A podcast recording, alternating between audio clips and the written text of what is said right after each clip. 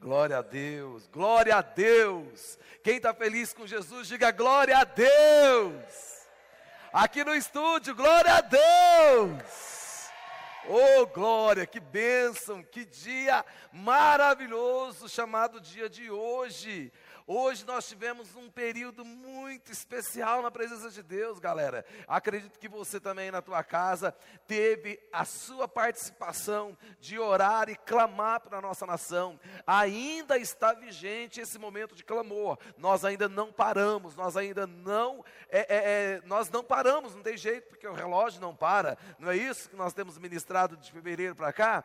Então quero que você coloque isso no seu coração. Quantas imagens lindas nós temos visto Deus fazer, quantas imagens bonitas nós temos visto Deus agir aí no nosso Brasil afora. As pessoas estão indo para as ruas para cantar, estão indo para as ruas com, com uma vela acesa, celebrar, ministrar uma palavra de louvor e adoração. E hoje nós vimos muitas imagens de pessoas no meio da rua, joelhos dobrados, mãos estendidas. Nós vimos também vídeos de pessoas orando o tempo todo. E eu quero mostrar para você essa imagem aí, ó, que eu pedi para o nosso pessoal é, separar. Essa imagem é, mexeu muito comigo. Mexeu muito comigo porque nós precisamos mostrar para a igreja, eles vão colocar aí para nós, nós precisamos mostrar para a sociedade, para a nossa comunidade, que a igreja está trabalhando por ela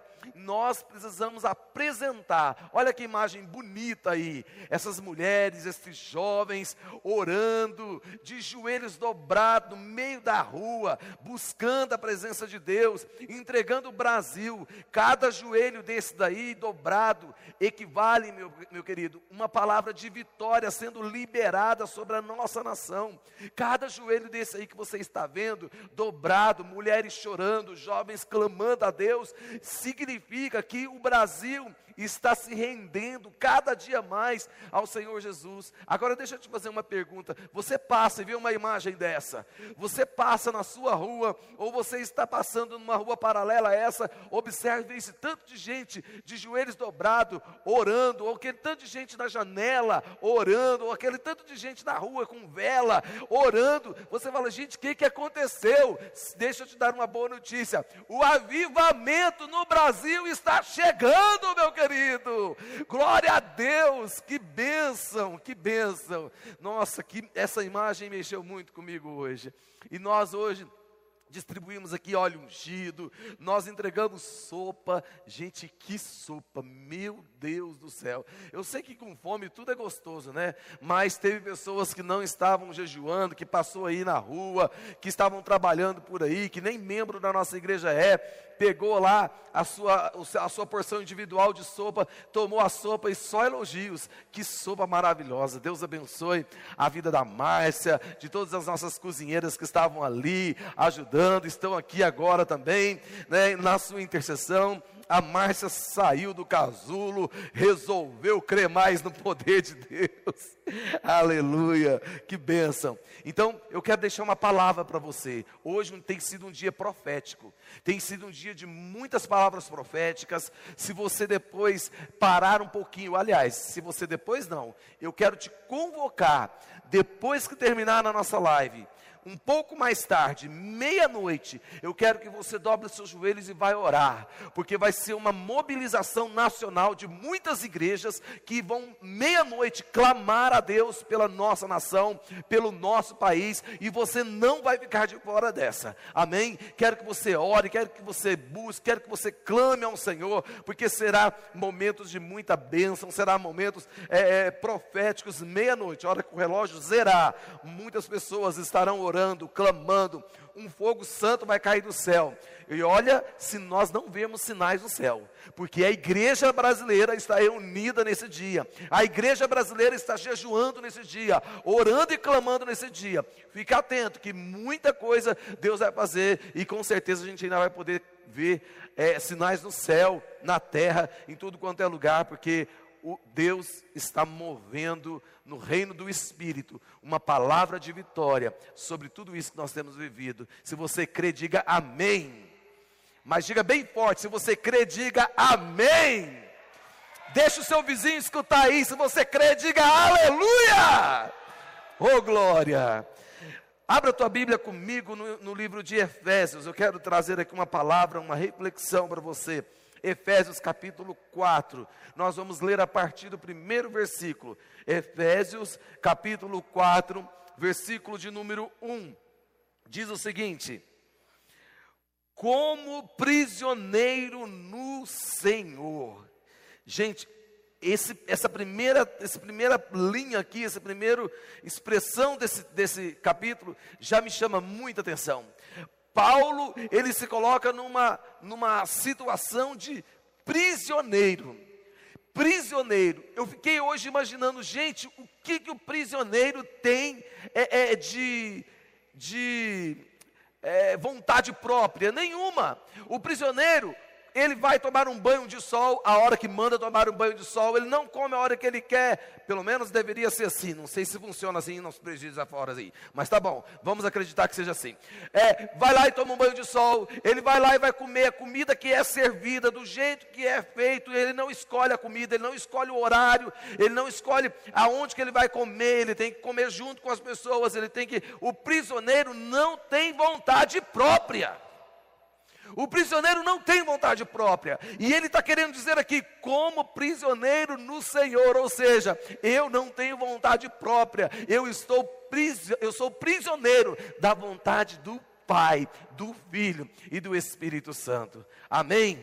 Glória a Deus. Fale para duas ou três pessoas. Se não tiver ninguém com você, estiver sozinho, diga: Eu sou prisioneiro do Senhor. Se tiver outra pessoa, fala: Você também é prisioneiro do Senhor. Glória a Deus.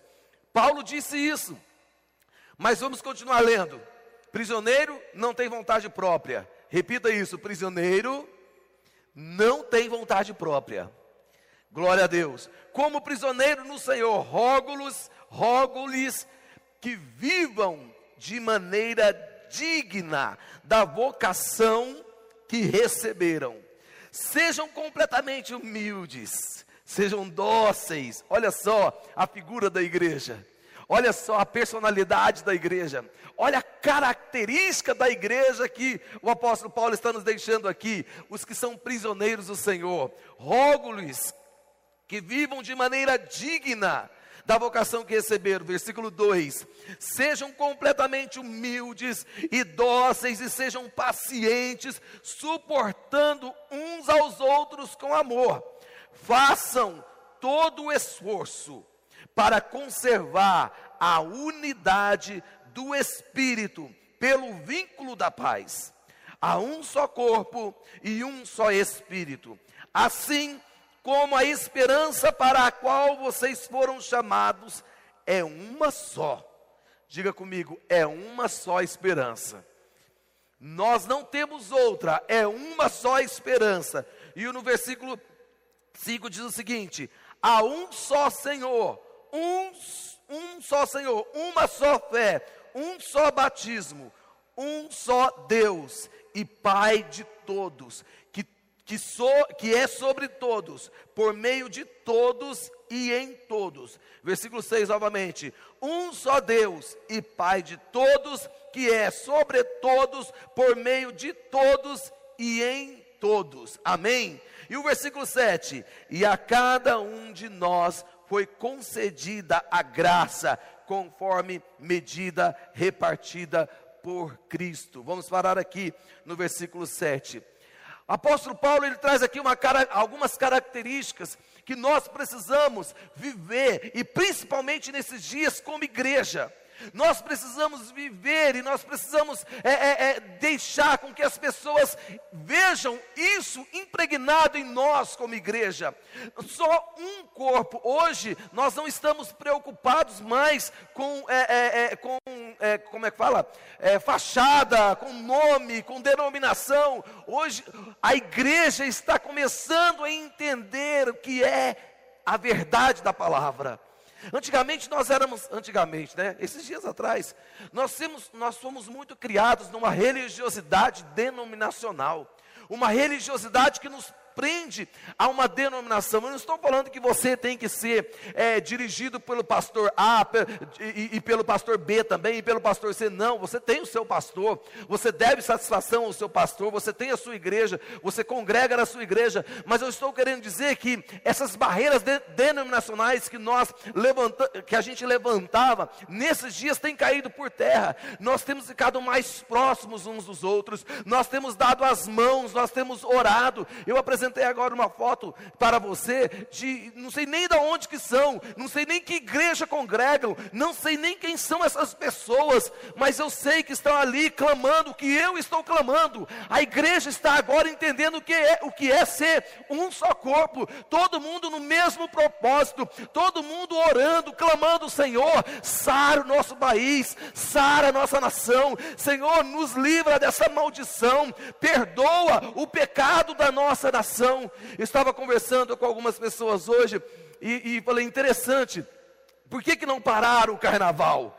Por que, que essa festa maligna do diabo não foi parada? Por que, que teve que esperar passar o carnaval para vir aí uma reclusão? Porque Covid-19, Covid-19, ou seja, de 2019, desde dezembro está na mídia. Desde dezembro você está vendo gente caindo no meio da rua morto. E por que, que teve que esperar virar o ano? Por que, que teve que esperar passar o carnaval para depois tomar uma atitude? Por que não tomou antes? Porque alguém não bateu a mão na mesa e falou assim: não vai ter carnaval, vamos fechar os aeroportos, não vai ter essa festa maligna para poder disseminar esse vírus maldito. Não tiveram essa preocupação, só foram ter essa preocupação depois. Sabe por quê? As pessoas estão mais preocupadas em satisfazer a si próprio, a sua carnalidade, a, o seu prazer próprio, ao invés de agradar a Deus. Nós temos hoje nos levantado como igreja para dar um basta nisto. Nós temos hoje levantado como igreja para declarar que o nosso Senhor Jesus é quem governa esse país e não tem sido só a nossa igreja, tem sido a igreja implantada no Brasil que tem fechado as portas do inferno para que não prevaleça nenhuma armadilha do diabo contra o nosso país. Então que você continue assim, meu querido. Enquanto durar essa, essa reclusão e depois dessa reclusão, você continue no mesmo espírito. Tenha a mesma esperança. Hoje, quando nós fomos entregar o nosso jejum de 12 horas, nós estávamos ali e, e as pessoas falaram assim: Nossa, mas que sopa gostosa. Eu nunca dei tanto valor num prato de comida como eu estou dando agora. Por que, que às vezes nós temos que esperar perder para poder ganhar? Ei, deixa eu te falar uma coisa. Aprenda assim a ganhar agora, enquanto você está preso, enquanto você está impossibilitado de sair da sua casa, enquanto você está aí é, aprisionado por um decreto. Aprenda assim a você ganhar enquanto você está perdendo, mas depois, a hora que você ganhar de volta a tua liberdade, depois, a hora que você ganhar de volta o seu lugar, para que você possa ir e vir com tranquilidade, não perca o que você ganhou. Não perca o que você ganhou. Aleluia, está dando um retorno aqui, não sei o que, que é isso.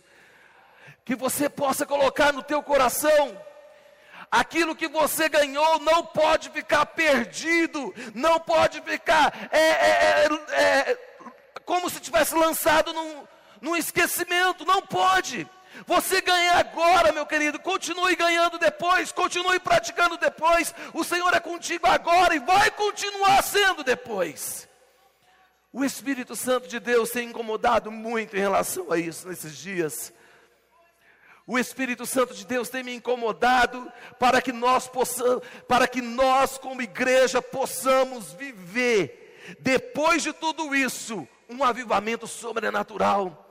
Porque se a igreja continuar vivendo o que ela está vivendo agora, se ela aprender a viver o que ela está vivendo agora, continuar vivendo depois de tudo isso, meu querido, pensa que fogo que nós não vamos viver, que, que avivamento nós não vamos viver, que unção de Deus nós não vamos viver. Eu te desafio, o Espírito de Deus, a viver a unção a viver esse mover do Espírito de Deus que você está vivendo agora. Agora nós estamos aprisionados, agonados. Mas depois que você tiver condições de ir e vir com liberdade, entenda. Você ainda tem que ir para as ruas dobrar o joelho. Entenda, você tem que ir ainda para a janela cantar porque Ele vive. Entenda, você tem que ir para, para as ruas no escuro com a vela acesa, você tem que ir para as ruas alimentar, você ainda tem que continuar indo às ruas. Você precisa trazer o fogo de Deus. O fogo de Deus não pode ficar preso num, em dias que nós estamos, é, é, parece que é favoráveis a isso. Porque você está preso na tua casa, porque você está preso no, no, no seu, no seu mundinho ali. Não, meu querido, não é aí que Deus quer fazer. Deus quer continuar fazendo depois. Deus quer continuar fazendo depois. Lembro-me de Daniel. Daniel foi servo de Deus no meio de um punhado de gente que não servia a Deus. Daniel foi um homem de Deus, servindo a Deus no meio da Babilônia. Daniel não teve nenhum outro compromisso maior do que o compromisso de servir a Deus.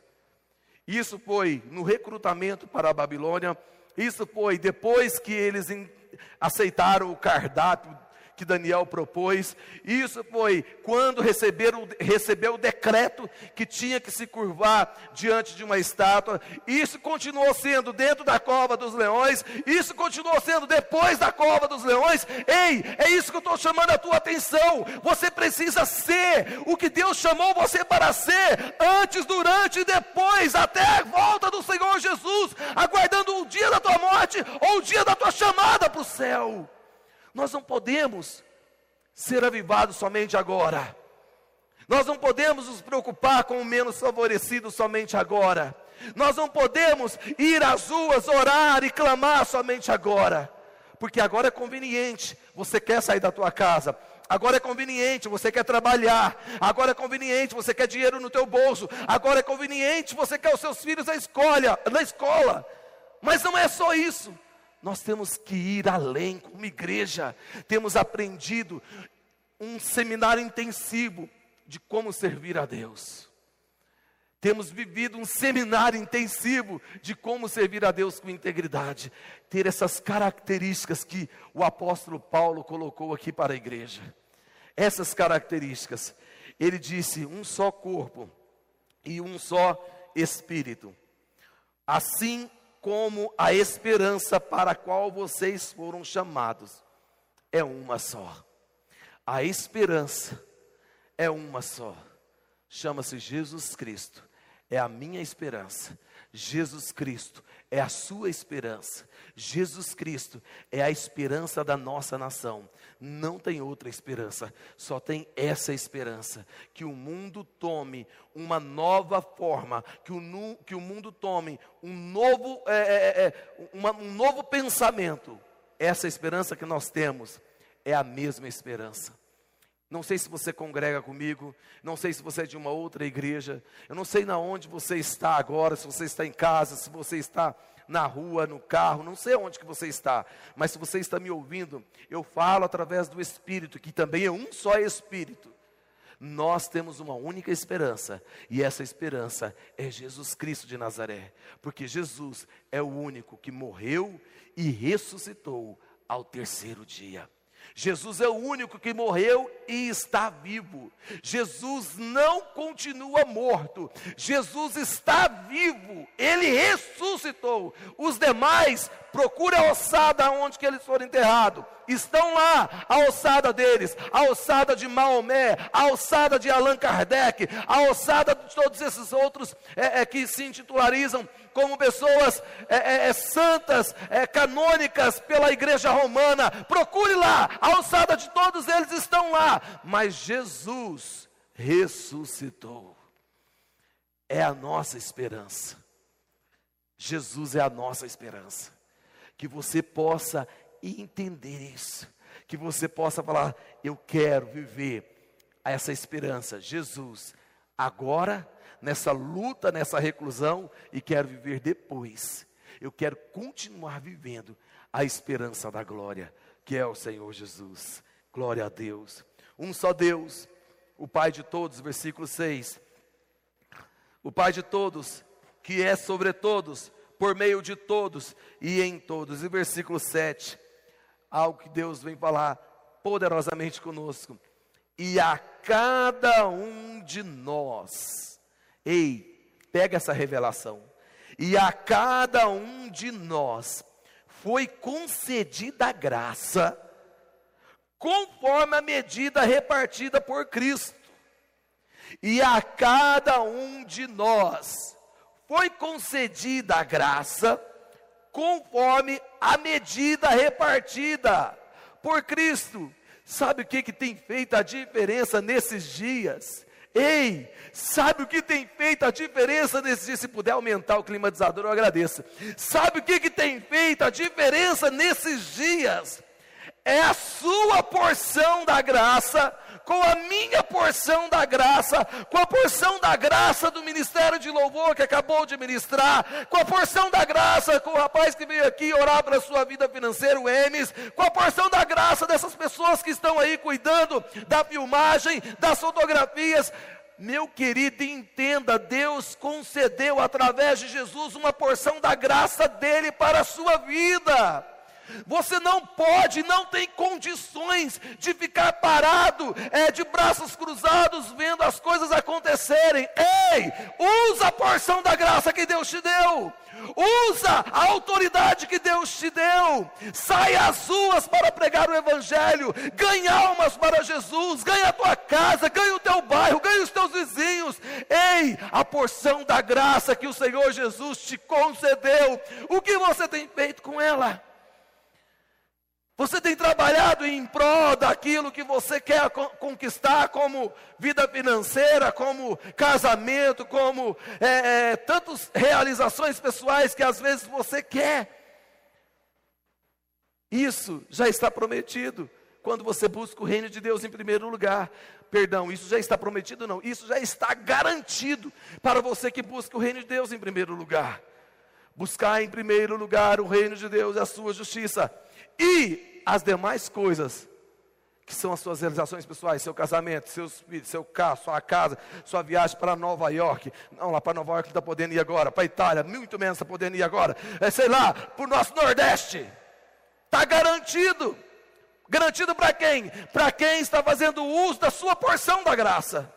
O Senhor Jesus concedeu a você uma porção da graça, então faça dessa porção da graça o teu ministério. Se é, é dançar, dançar, se é cantar, é cantar, mas todos eles é pregar o amor. Pregar o amor. Aqui, se, se nós vamos ler mais um pouquinho, adiante, deixa eu ver aqui aonde que eu li.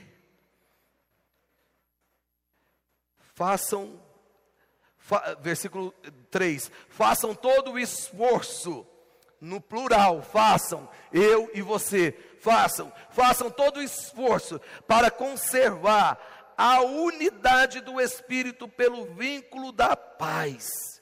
Façam todo o esforço necessário, se esforce, sue a sua camisa, dobre os seus joelhos, durma tarde, porque você vai ter noites e noites de oração. Faça todo o esforço para manter esta unidade porque você tem uma porção da graça que o Senhor Jesus concedeu a você, e ela não pode ficar engavetada, ela não pode ficar é, somente, restrita somente às suas questões pessoais, porque as suas questões pessoais, nem para isso a porção da graça foi te dada, porque as suas questões pessoais já está garantida se você buscar o reino de Deus em primeiro lugar.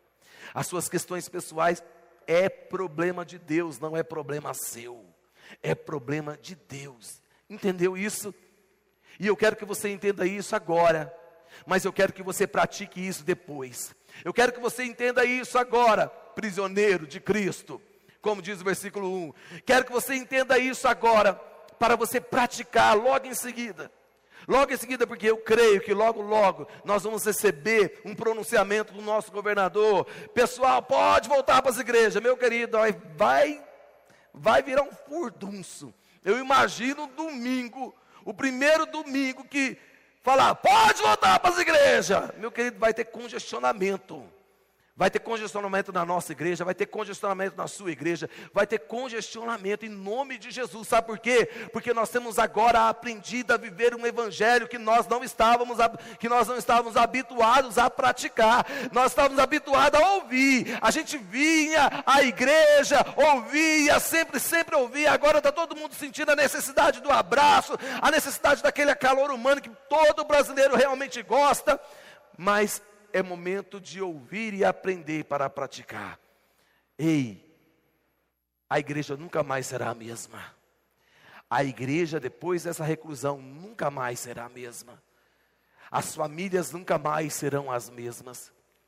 Porque agora você tem parado com mais ênfase para poder ouvir aquilo que você tem que praticar. Estava conversando com o pessoal, domingo é Santa Ceia. Seja presencial, ou seja, é, à distância, seja online, mas nós teremos Santa Ceia. Domingo será o dia de nós sentarmos à mesa, comermos dele e bebermos dele.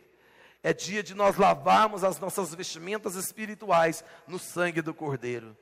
Mas, pastor, como que nós vamos ceiar se nós não tivermos condições de ir ao templo? Você está vendo como que você é religioso? Você está vendo como você está preso numa religião? Não, meu querido, igreja sou eu e você. Igreja é essa quantidade de pessoas que está aí dentro da tua casa. Aí já é uma igreja. Aonde estiver reunidos dois ou mais, a pessoa do Senhor Jesus Cristo está presente ali. A presença de Deus se faz ali. Aonde tem até aquela canção que a gente canta, né? Os filhos já estão chegando aqui. Agora somos dois ou três ou mais. Por que dois ou três ou mais? Palavra profética, palavra de Deus, é onde está a presença do Senhor Jesus. Nós vamos sim sentar à mesa, cada um no seu lugar, cada um na tua casa, cada um com a tua família, orientado por tudo que nós vamos falar aqui, se caso não liberarem para virmos ceiar aqui na igreja. Prepara o teu coração, mas como que vai ser isso? E cadê o pão e cadê o cálice? Relaxa, meu querido. Relaxa que está mais próximo de você do que você imagina. Amém? Então, cada um de nós foi concedida a graça, conforme a medida repartida por Cristo. O Senhor Jesus entregou uma porção da graça dele para você. Não engavete ela.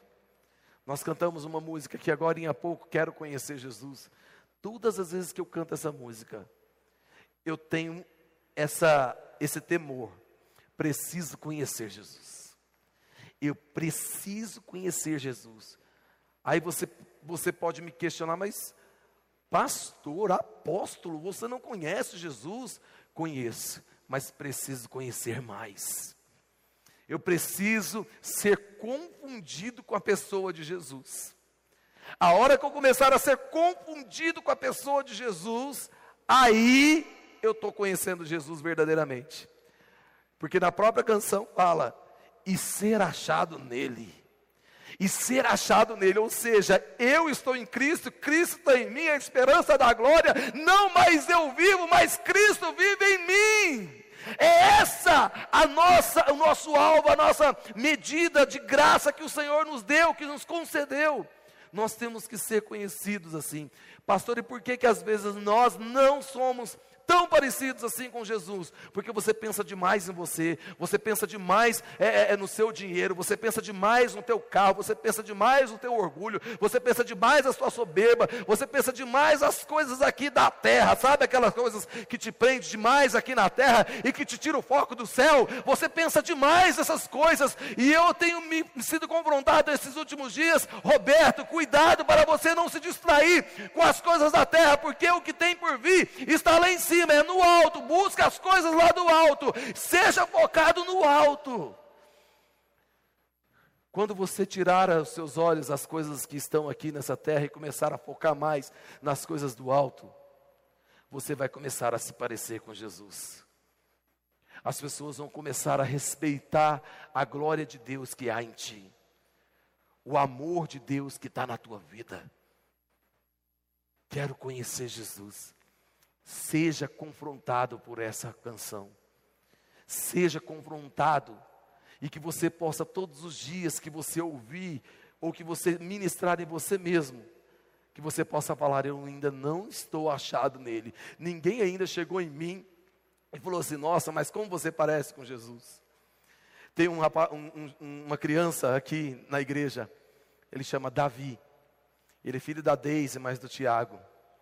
E quando ele começou a frequentar aqui a igreja, e ele muito caladinho, assim, na época ele era muito caladinho, agora já não está tão mais. Né? Ele era muito assim no colo do pai dele, da mãe dele. Aí quando ele chegava em casa, ele ia ver algum vídeo no YouTube, no Instagram da igreja. Aí ele apontava assim para a TV, que eles assistiam algumas coisas na TV deles lá. Apontava para a TV e falava assim: Mamãe, Jesus, Jesus. Aí a mãe dele falou: Não, meu filho, isso não é Jesus, é o pastor e tal. Aí um dia, ele chegou aqui no colo da mãe dele, apontou o dedo para mim e falou: Mamãe, Jesus, Jesus. Aí eu falei assim: graças a Deus, alguém nessa família reconhece alguma coisa de boa, que bênção. Mas eu fiquei muito feliz e na hora eu lembrei da canção. Eu quero ser achado nele. Amém todos nós sejamos reconhecidos como Jesus, o Jesus 1, o Jesus 2, o Jesus 3, o Jesus mais bonito, e que todos nós sejamos conhecidos assim, como a presença de Jesus. Amém. O Senhor te concedeu uma medida, uma porção. Faça dessa porção a sua o seu estilo de vida a partir de agora, no nome de Jesus.